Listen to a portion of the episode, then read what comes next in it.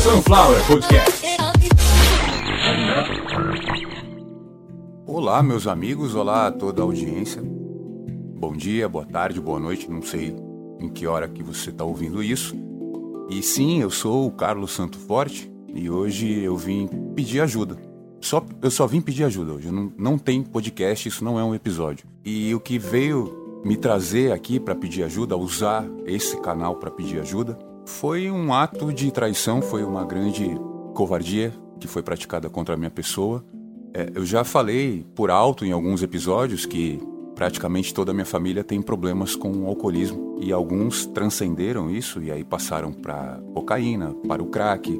É, a minha própria mãe viciada em vários tipos de medicamentos e e é claro que isso reflete para a família inteira. Então, eu sou filho de um alcoólatra que viciou tanto a esposa quanto a filha. Então, a minha família, o núcleo inteiro é disfuncional. E depois de um determinado tempo, assim que meu pai virou um, um completo desocupado, ao invés de aposentar e curtir a aposentadoria, ele passou a exercer algumas atividades criminosas. Então, se envolveu em várias dívidas, sujou o nome de todos os parentes e o último golpe dele foi em outubro, onde ele entregou a minha moradia, a casa que eu cresci, o apartamento que eu morei a vida inteira, por dívidas que ele contraiu devido ao alcoolismo. Ele resolveu quitar essa dívida entregando para um agiota a minha moradia com absolutamente todos os meus pertences. Então, desde o dia 12 de outubro, eu não tenho absolutamente nada. Vocês já viram que depois de outubro já saíram alguns episódios, graças a pessoas que me ajudaram, me ajudaram como puderam. Então eu fiquei uma semana num lugar, uma semana em outro, dividi espaço com um cachorro, dormi na rua. De outubro para cá eu já contraí bactérias por ter comido coisas do lixo muitas vezes. E até um grande amigo, pela primeira vez eu vou citar o nome dele aqui, o Mark Tawil, da Tawil Comunicações, fez um stories pedindo que me ajudassem, mas infelizmente esse stories que ele fez atingiu, esse story que ele fez atingiu a bolha errada, que é um pessoal aqui da cidade que eu moro que é abertamente racista e pratica a política fascista diariamente, tentando oprimir com violência a todo custo tudo o que não é igual a eles. Aí entenda-se branco, gordo, rico, de família já que vem herdando coisas e não precisa trabalhar para ter pertences, para ter bens. Isso fez com que a minha situação piorasse muito e, infelizmente, eu fiz uma grande bobagem, eu tentei suicídio, fiquei dois dias quase inconsciente devido à ingestão de uma quantidade muito grande de medicamentos. E enquanto eu me recuperava dessa tentativa, infelizmente veio a notícia para mim de que um juiz da cidade de Santos determinou que todos os pertences que estavam dentro do meu apartamento também não eram mais meus. Geladeira, ar-condicionado, computadores, HD externo, pendrive, roupas, diplomas, dinheiro, tudo o que eu não pude levar. Eu fui retirado da casa que eu morei, do apartamento que eu morei a vida inteira, por uma dívida de 26 mil reais, contraída pelo meu pai, no nome dele. E um juiz entendeu que eu deveria sair imediatamente e que tudo que tinha ali, inclusive o apartamento, as minhas cuecas, a minha comida, tudo, seria usado para quitar a dívida do meu pai. Eu não tenho raiva do meu pai, eu não tenho ódio do meu pai, até porque se trata de um viciado, se trata de um, uma pessoa que resolveu viver como um desocupado, como um vagabundo. Ele desistiu da vida para beber. A desculpa que ele dá é que ele aposentou e não deve nada para ninguém. Deve, inclusive com a ajuda da minha irmã, eles já extorquiram muitas pessoas, porque ela usa um documento dizendo que foi um juiz que assinou e se a pessoa não pagar, ela diz que vai mandar a polícia lá. Então, eu estou aqui fazendo uma denúncia, inclusive, e também um desabafo, pedindo ajuda. Eu sei que agora não vai ser esses dois, três, quatro reais que vocês mandam uma vez por ano via Pix que vai, vai me tirar dessa. Então, eu não tenho outra maneira de dizer. Eu preciso de um lugar para morar eu perdi 20 quilos de outubro para cá. Eu, eu literalmente agora, nesse momento, eu estou em pele e osso. Eu já passei por várias doenças. Graças a um dentista, eu não morri de dor na rua. Me atendeu de graça. De graça não, porque eu pretendo pagar. Nesse momento agora eu não tenho como. Eu consegui ligar o meu computador e conectar numa rede Wi-Fi, por isso que eu vou agora. Eu não tenho outra maneira de dizer. Eu eu me tornei uma pessoa que não tem roupas, nem o meu óculos de grau me deixaram levar. Eu não tenho absolutamente nada comigo. Eu consegui salvar o microfone, o computador, um par de tênis. A cueca que eu saí usando é a que eu foi a única que eu levei. Então me deixaram sem absolutamente nada. Eu já pedi ajuda para uma outra pessoa, mas o método dela de me ajudar provavelmente vai fazer com que outras pessoas sofram. Então, nesse momento, a única coisa que eu peço para vocês é que se alguém em qualquer lugar do mundo, se alguém tiver um lugar para que eu possa morar um tempo até conseguir me recuperar, eu agradeço. Enquanto isso, não tem mais como eu fingir que não está acontecendo nada. Eu acho que agora fica muito claro porque que eu sempre falo, às vezes de maneira cômica, mas sempre falo mal de bebida alcoólica, de abusos.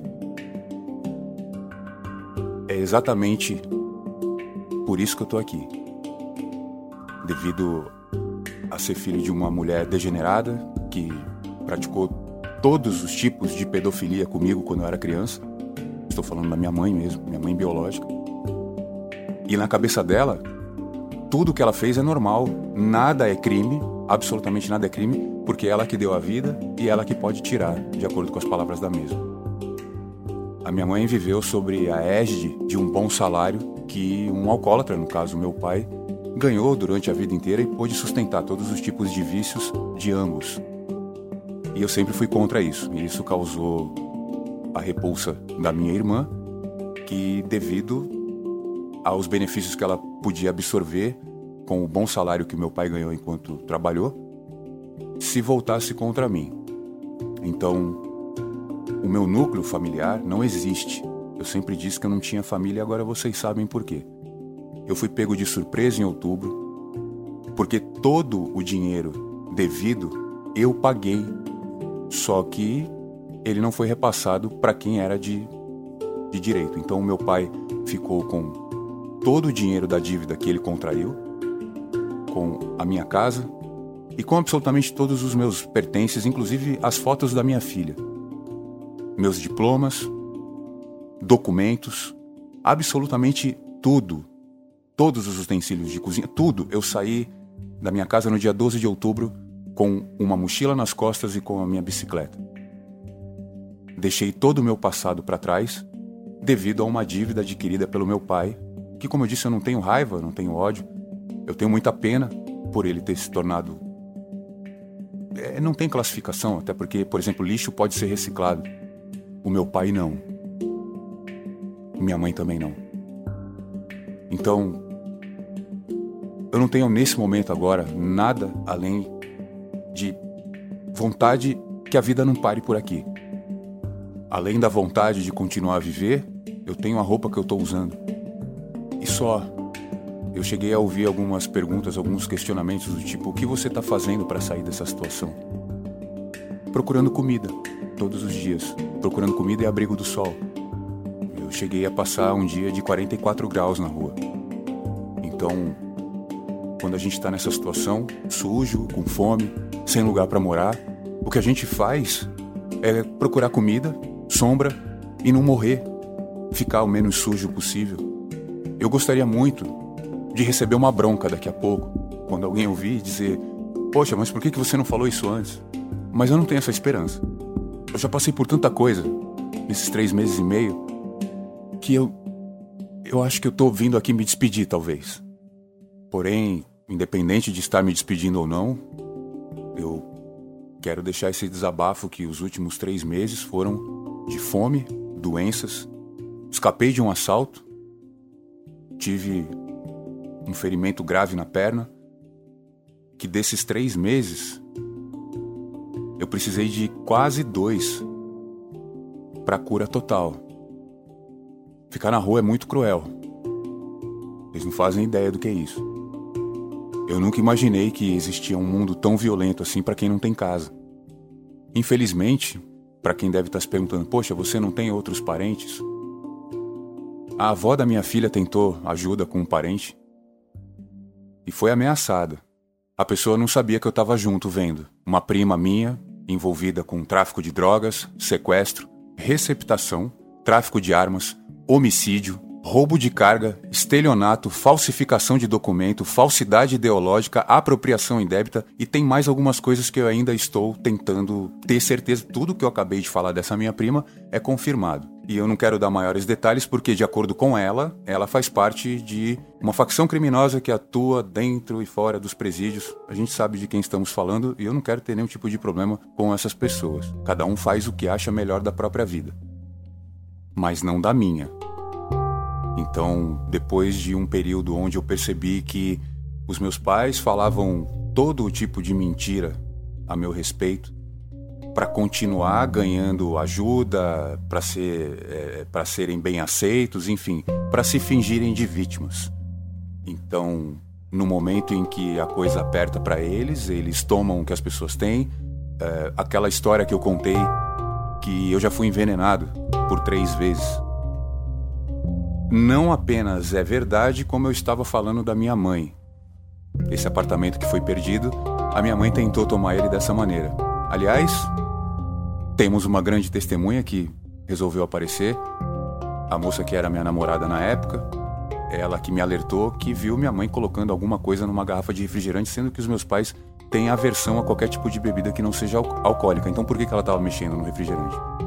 E aí eu percebi que coisas estavam acontecendo e que também um medicamento que eu tomava chamado Neuleptil estava envenenado também. Então, café, refrigerante, geralmente preto, né, Pepsi ou Coca, e um medicamento, quem sabe aí, quem já viu o Neuleptil é preto, aquele é um é tipo um xarope preto. Aí eu entendi por quê. Né? Ela usava um derivado de chumbo, que era muito escuro, então só poderia ser diluído em bebidas escuras qualquer outro tipo. Por exemplo, uma gota daquilo num suco de laranja deixaria o suco de laranja marrom. Então ela jogava no refrigerante, jogava no café e jogava também no meu medicamento. Quem descobriu o envenenamento, quem descobriu a contaminação, na verdade, foi um médico psiquiatra que disse que os efeitos do neuleptil não eram condizentes com o que eu estava passando. E aí foi que descobrimos e graças a essa ex-namorada, namorada na época, eu tive como me defender. Então, eu não morri envenenado porque uma pessoa me alertou que viu a minha mãe. Primeiro, ela ouviu uma conversa meio estranha. E aí ela me perguntou se eu tinha algum problema com os meus pais. Eu falei, até tenho, mas eu não quero falar disso. Ela falou, ah, porque eu ouvi a sua mãe dizendo que sabe como acabar com você. Ficou olhando pra minha cara e ela começou a chorar em pouco tempo, porque ela ouviu mais coisas, enfim. E aí ela entendeu que coisas ali estavam acontecendo de cunho muito grave. Então eu venho passando por isso há muito tempo, para não dizer que a vida inteira, eu também já falei disso no episódio, eu sou um filho não planejado. Eu sou filho de uma família pobre que nasceu sem nenhum tipo de planejamento e eu passei a ser odiado por ter quebrado o orçamento do meu pai na época. Mas a vida foi generosa com ele e ele passou a ganhar quase 30 vezes mais do que ele ganhava quando eu nasci. Mas aí ele já era alcoólatra e minha mãe também já estava na onda dele e ele estava nesse processo de viciar todo mundo que pudesse. Então pagava bebida para todo mundo todos os dias foi assim que perdeu todo o patrimônio, casas, carros, terrenos, empresa, máquinas e a minha moradia. Eu não me arrependo de ter exposto tudo isso, porque assim vocês entendem também que se esse podcast deu certo foi porque eu apanhei muito na vida e tive como obrigação mostrar um resultado, nem que seja para mim mesmo. E foi o que eu fiz. Mas infelizmente, em outubro eu fiquei sem nada. Esse microfone agora, nesse momento, ele está ligado por um cabo que eu consegui de doação, porque eu não consegui levar o cabo. Um dos policiais se irritou na hora que eu, eu, eu fui colocado para fora da minha casa com uma escopeta. Uma escopeta, é, é, alguns gestos ali dos policiais foram feitos para deixar claro de que lado eles estão. Um, tá bom, eu, não, eu prefiro não, não me aprofundar nisso, até porque vai ter um desdobramento e, e é cada um ali que foi dos cinco policiais que entraram com metralhadoras e escopetas para tirar uma pessoa de dentro de casa que não cometeu nenhum tipo de crime ou delito. Quando eu fui posto para fora da minha casa, assim como todos os anos da minha vida, Não existia uma garrafa de bebida, não existia uma bituca de cigarro, não existia nenhum vestígio de nenhum tipo de entorpecente ou substância química, porque é exatamente assim que eu vivo. Mesmo assim, eu não tive chance sequer de pegar meu óculos de grau, material de limpeza, higiene, nada. É, pegue o mínimo que você puder e saia. Você tem 10 minutos. Senão gente, a gente vai te algemar e vamos te levar pro DP por resistência. Eu fui coagido, eu fui insultado, eu fui constrangido ilegalmente pela Força Policial do Estado de São Paulo. E com certeza absoluta, isso não vai ser resolvido por aqui, ainda mais com o secretário de segurança que a gente tem hoje, que é totalmente partidário a esse tipo de atitude. E jamais daria uma entrevista negando isso. Então, como vocês ouviram, eu hoje vivo muito abaixo da linha da pobreza. Perdi 20 quilos, já tive várias doenças causadas por pegar comida do lixo e deixar claro que se não fosse duas pessoas, que eu vou me dar o direito aqui de falar, não, vou identificar, mas que eles saibam o quanto eu sou grato.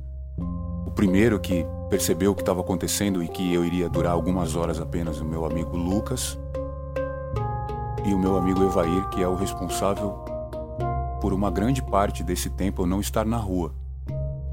Então, no dia 14 de novembro, meu amigo Evair percebeu o que estava acontecendo e deu continuidade ao que o meu amigo Lucas fez e isso proporcionou com que eu desculpa falar desse jeito, que eu não tivesse morrido.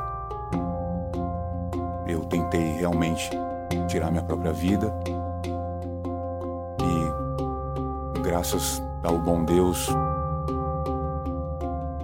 me atenderam a tempo e quando eu acordei tinha uma mensagem. Eu pedi perdão pelo que eu iria fazer, chamei as pessoas que eu mais gostava, me despedi e quando eu acordei tinha uma mensagem dele dizendo para não fazer isso e na rua eu não iria ficar.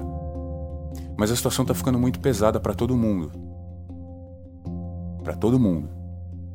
E por isso que eu tô aqui desabafando, me despedindo de vocês, porém, com a esperança de que alguém vai ouvir isso e não vai ter nenhuma dificuldade de arrumar um lugar para que eu possa morar um tempo até poder me recuperar e voltar a viver minha vida como sempre vivi, com, com as coisas básicas dentro de casa: geladeira, fogão, ar-condicionado, televisão. É, o, o, o estúdio, a Sunflower Podcasts, foi tomada. Eu estou fazendo isso de improviso, eu sei que a qualidade é boa, porque eu tenho condições intelectuais para editar e técnicas também para editar de uma maneira que pareça que eu estou com controle de ruído e outras coisas, mas eu estou simplesmente num quarto caindo aos pedaços, já com a ordem de despejo para sair. É, fiquei uma semana aqui e não, não tenho para onde ir. Se caso eu não voltar, se caso eu não apagar isso, vocês sabem que infelizmente eu não sobrevivi. Como eu disse, com o peso que eu tô, com a condição de saúde que eu tô, é muito difícil qualquer coisa, inclusive ficar de pé. Mas mesmo assim eu consigo falar e pedir ajuda. É. Eu não sei se a esperança é a última que morre. Eu sei que eu não sou o único assim nessa situação hoje no planeta.